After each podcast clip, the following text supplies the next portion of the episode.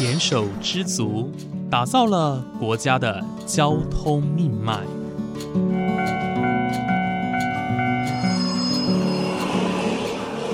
翻山越岭，运送着历史的独家记忆。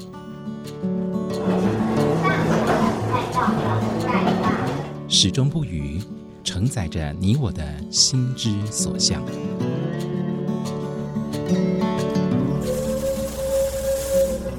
各位旅客您好，欢迎搭乘本班次列车，我是胡浩辰，欢迎来到鬼世界，让我们一起探索铁道文化，感受铁道温度，记录铁道故事。本节目由正声广播公司台中台胡浩辰制作主持，欢迎收听。那因为阿里山的这个故事，它是属于台湾的文化。它属于在地性，它属于我热爱的土地，它跟我过去我的人生的某一些历程是有所连接的，所以我很希望能够透过一种方式，把这样子有意义的故事分享给大家，所以我就会去花时间在这个上面。嗯，我刚刚讲到所谓策展理念，就是我不为大家服务，我只是为好的理念或者是我自己认同理念，我要透过展览的这种方式去进行一个社会的沟通。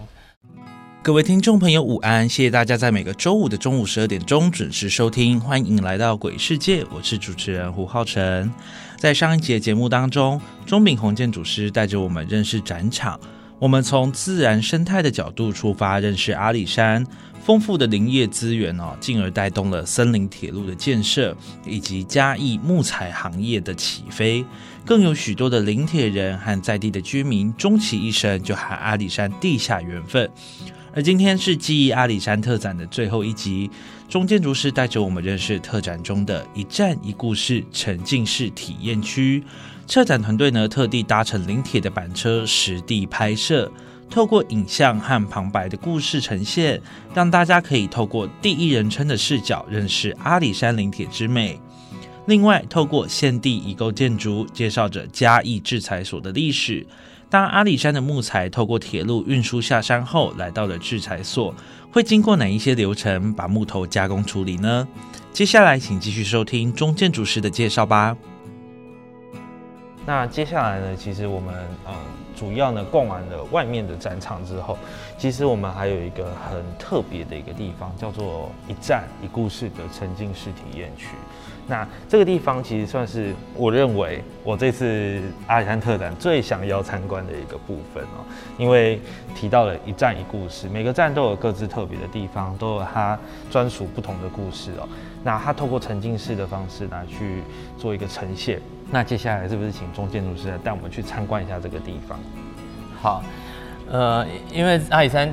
整个铁道沿线是非常长的，对，从山下搭上山可能要三四个小时，对。对，所以呃，我们特别的就是让观众不用真的去搭乘全程，嗯，然后就可以去认识不同的车站，而且去聆听每一个车站它有趣味的这个历史故事之所在。对，那我们这边做了一个小小的互动，就是让大家可以选择一个他可能对这个地名产生兴趣，你的目的地。对，比如说木旅寮或者樟脑寮，然后送出，然后它就会出现一个 QR code。对，我们这边要数位化了，嗯，然后拿着手机扫它，之后你就可以把这个 QR code 带到里头去，当做是你的车票。你扫进去之后，我们马上就开到那一站去。哦，这样子，大家可以看到这个一站一故事跟我们前面介绍的一部分也是有连接的，因为每一个站名，它之所以会叫做这个名字。多少跟它在地的文化有点关系，比如说多林，那你可以猜想以前这个地方到处都是木头，当然是这里不是到处都是树木吗？不是，都应该叫多林，对，多林很多林，非常多林，对。那十字路很明显的，它的地理形态就是十字路，是对。然后像是比如独立山，你可以看周边其实都没有其他的山，它就是一一个很独立的矗立在那边的一座山。那樟脑寮在进到樟脑。寮的这个车站之前，现在你还可以看到两三棵很大的樟木。以前这附近全部都是樟木，嗯，当然它就是已经被砍掉了。然后竹崎产竹子，然后鹿马产这边，其实它都可以，你都可以猜到它为什么是这样的名字。对，所以嗯，我们对你在这边就是我们刚刚说，你可以去扫那个 QR code，然后我们就进到这个空间，呃，让大家带到铁道接近这个车站，然后进到这个车站之前，我们就是我们当时是搭着板车，就是铁路的铁轨维修车，坐在上面去做拍摄。哦，对，这个高度稍微比较低一点点。所以当初的这些画面都是车展团队实际去拍摄。对。哇，其实策展其实很短的时间，应该说我们在制作某一些东西需要经过行政程序一层一层，那一层一层之后，我们就会看到，你看看到这个整整个天气其实稍微的比较多雾或者是阴天，但它晴天的时候我们也有去过，但你要拍摄的时候，它就不见得都是晴天或者是天气是如你所愿的。对对，那我们觉得有些地方它用这个你可以看到浓雾的感觉。它其实是很符合贴近现地真实的状态，因为阿里山的山上其实常常会起浓雾，嗯，但是我们又觉得说啊浓雾没有散去，你怎么看得清楚它真实的面貌呢？所以其实应该会有另外一个版本是晴天的版本，所以这个整个画面的营造，其实我们花了一些力气去做设定，这样子。是是是。那至于故事的话，我们也是考量到展览的需求，在这个一个小时之内，我们能不能走完全部？否则大家在那个地方会塞车，或者是会坐太久，所以我们就挑选了一些比较有意思的，跟这个站名有意思，或者是在地特色的风光，希望大家未来逐站停留的时候，可以下到这站周边的商家或者是在地的聚落去参观。或者是看到一些可见的风景，我们让他参观完回来之后，我们再搭车到下一站去。所以这个我们介绍的内容就会以这样子的取向，这样子。我们现在来到了这个沉浸式展区啊，其实一进来的时候，我们前后都有一个荧幕，那一个就是你往车头方向看，一个是从往你往车尾的方向看啊。所以其实呃，在这个展区其实就有一种你真的。身临其境在火车上的一种感觉，那加上旁白呢，其实他会介绍说这个车站以及呃这个地方的一些故事啊，其实呃可以很明显的感受到，其实真的就是一站一故事，而且每个故事都非常的精彩，非常的特别。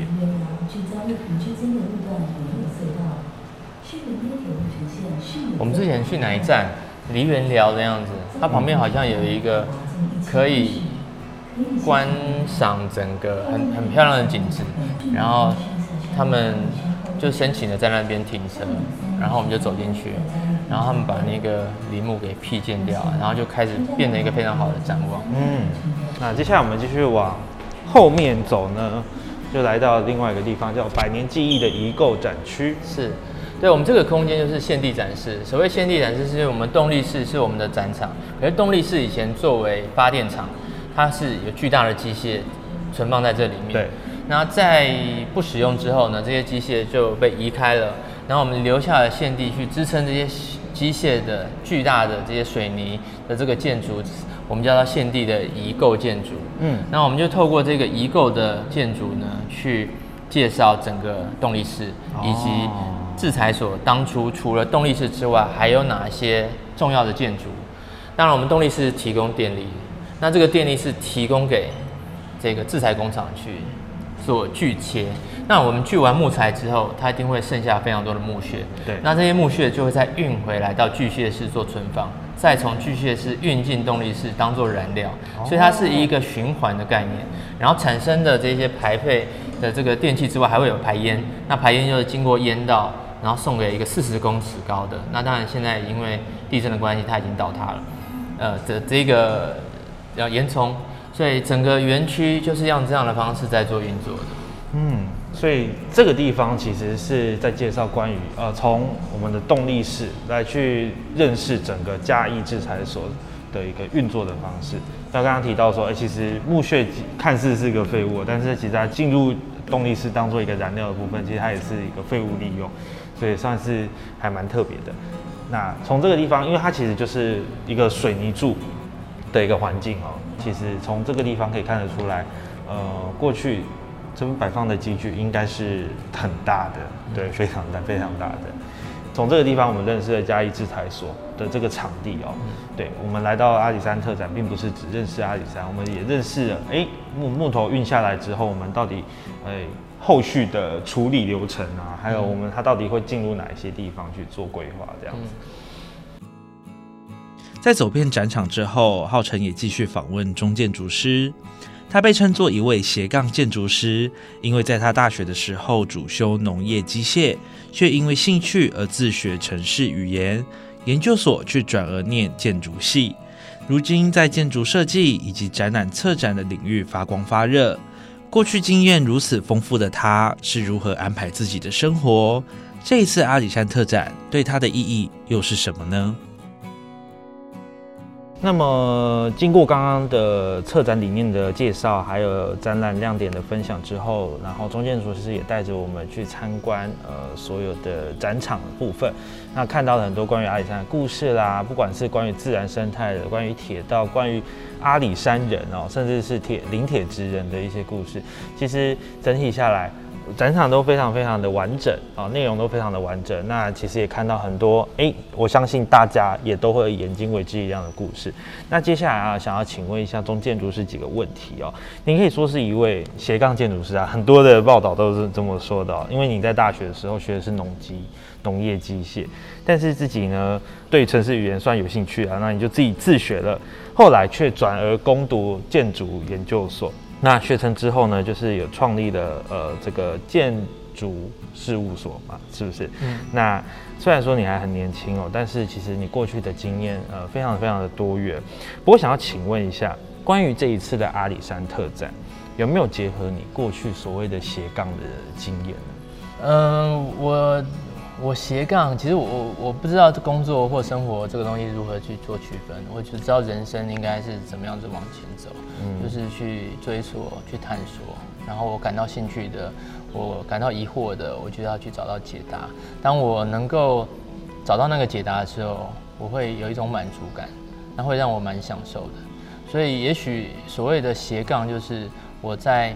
探索人生的路程上面，选择了很多很截然不同的东西，但对我来说，这个都是根源其实是一样的。它可能就是符合我自己的内心，我必须要满足自己。我想每个人在一个年纪之后，会慢慢发现他会做回他自己。也许在更早之前，他是受到这个社会的引导比较多，但是终究他必须认识他自己，去做他自己喜欢做的事情。那我很幸运的，就是截至目前为止，我能够从事的，而且能够把它发展的好的，我觉得我都都是我自己喜欢的。嗯，所以呃，我觉得应该是我的人生吧，人生的选择吧。那至于说，我觉得虽然说是斜杠，有些人会觉得说斜杠好像就是做很多事情，但是也许不见得都做得很好。那我自己是很希望我自己是。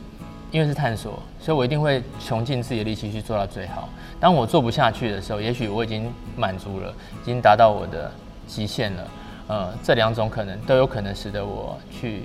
开始开辟新的一个领域。嗯，那我觉得是这样子一个心态促使我去做每一件事情。那当然，从这个展场的角度来说，要去谈说我在这个展场有什么比较多元的面向去做挑战呢？如果说要讲斜杠的话，嗯，或许因为我进到展览这个行策展这个行业已经呃十多年，对，对我来说我已经慢慢知道策展对我来说是什么意义。因为我不是在替大家服务一件事情，其实我是希望能够把一些好的东西分享给别人。如果这些内容不是我自己感到兴趣的，或许我就不会去从事它。那因为阿里山的这个故事，它是属于台湾的文化。它属于在地性，它属于我热爱的土地，它跟我过去我的人生的某一些历程是有所连接的，所以我很希望能够透过一种方式，把这样子有意义的故事分享给大家，所以我就会去花时间在这个上面。呃，我刚刚讲到所谓策展理念，就是我不为大家服务，我只是为好的理念或者是我自己认同理念，我要透过展览的这种方式去进行一个社会的沟通，所以在这样的一个社会沟通的目标之下。展览的方式形式当然自然就很多元。那在我比较年轻的时候，我会觉得说空间场域的力量是很重要的。我会希望大家走进这个呃展场里面，他马上能够被场域所要传达的这个东西接收到一个很重要的讯息之后，才去阅读这个内容，而不是我可以把所有的内容全部平板化变成输出，展在墙面，就好像是阅读一个进到展场就好像在读书一样。对我希望大家不是进到展场去读书，而是去感受，而去发现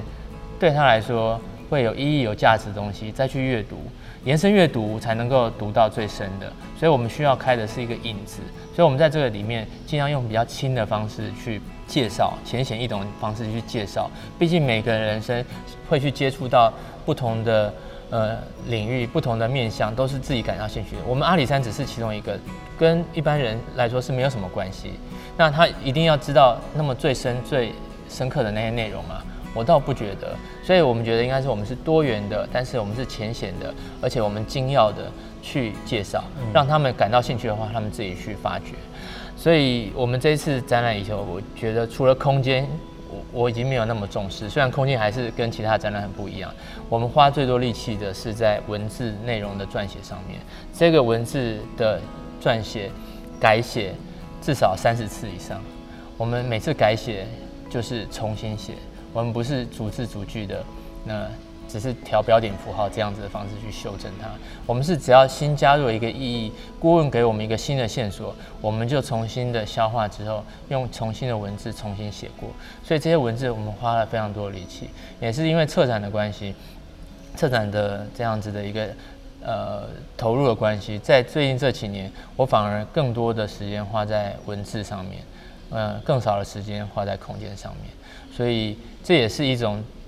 转换吧，从斜杠从那个那个原本可能我是建筑师做空间，但我现在比较偏向于做策展，去讲意义、讲故事、去分享理念，我可能是有这样子又斜杠过来吧。嗯，你刚刚提到说，嗯，琢磨在文字上面花了很多的时间啊。其实跟各位听众朋友分享一下，这个展场啊，算是我看过那么多展览以来哦字最少的一个。对，但是呢。不是说至少，呃，就是不好，或者是说不仔细，但是其实，呃，刚刚刚所有的展板都非常的言简意赅，呃，都是提纲挈领的哦，让各位来看展的民众能够很清楚的了解到，究竟这一块展板想要呃表达的意义是什么，表达的资讯是什么。那透过简单几句文字，但是他们却是用非常非常多的时间哦。去琢磨，去去雕琢这些文字哦，所以其实，呃，听到你的分享，其实才发现，其实策展，呃，并不是大家想想，哎，其实摆几块展板啦，展示几项文物啊，其实就这样成，其实并没有哦。策展其实是一件非常非常麻烦的工作。接下来想要请问一下，就是说您的公司就是主点设计，有参与过很多大型展览的设计，像是二零一八年台中花卉博览会，其中的乐农馆就是你们的。策展作品之一嘛，那其实呃，中建筑师你从小到大都在台湾土生土长，想必其实也在很多的基础上，呃，融入了台湾的特色，像我刚刚提到的台中画博，以及这一次的阿里山特展，我发现你的展览啊，你的作品啊，其实都是非常非常的在地，我非常喜欢这样子的特特色。那关于这一次的阿里山特展，你自己有没有特别喜欢展览的某些部分，或者是说你有没有印象最深刻？的一些故事呢？对，我觉得做展览本身这个过程，对于我们从事策展工作的工作者来说，已经变成了一个没 maybe 你可以说是一个标准程序，因为你要做的有效率，你要做的到品质，我们做的内部沟通这一些，其实都是我们自我训练、自我磨练、自我要求的部分。我倒觉得它没有什么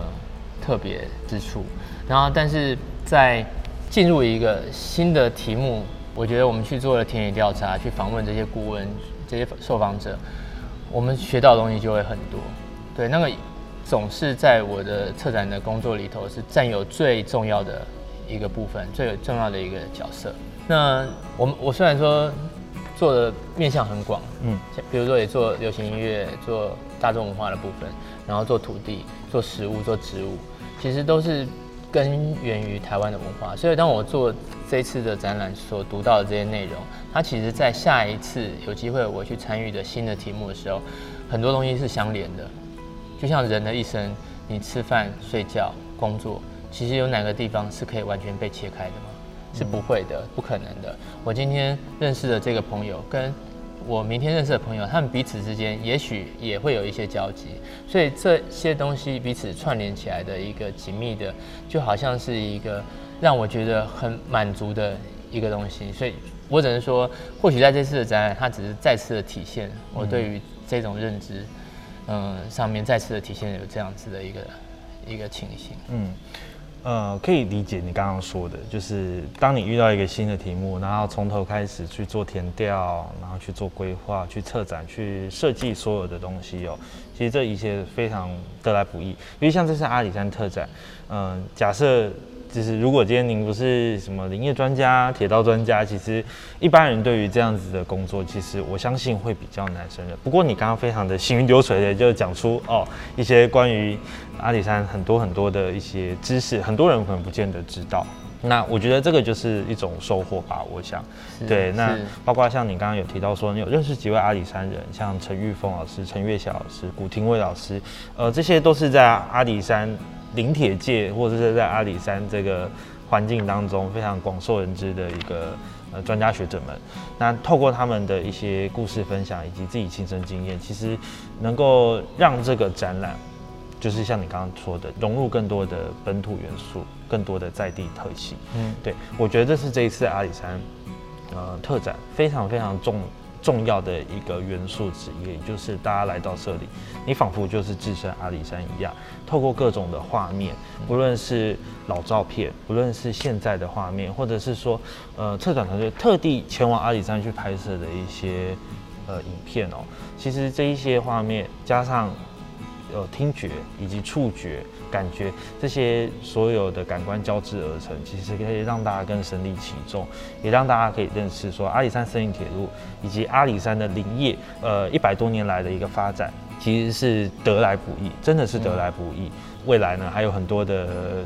困难需要克服，像刚刚那个铁道楼长寸断的部分。嗯。那但我相信哦，其实看到那么多人那么重视、那么努力的在维护这个部分，所以我相信阿里山的文化其实会越来越好。那也希望说可以透过这个展，透过更多的故事，那让阿里山的特别之处啊，让全世界的人看到。我觉得这是特展，我想应该是最大最大的目的。对。好，非常谢谢今天钟炳宏建筑师呢特别接受浩辰的邀约哦。那今天来到了嘉义制裁所阿里山特展的地方，然后我们来认识这个特展，那也认识很多关于钟炳宏建筑师的故事，还有他策展的一些背后的一些理念哦。谢谢谢谢钟建筑师，谢谢浩辰，谢谢大家。好，那么今天呢，我们的节目就到这边结束喽，感谢您的收听，我们下次再见。你晚睡了吗？带着早餐回家，又是一个人一盏灯晃下，看着天亮了。他说应该这样，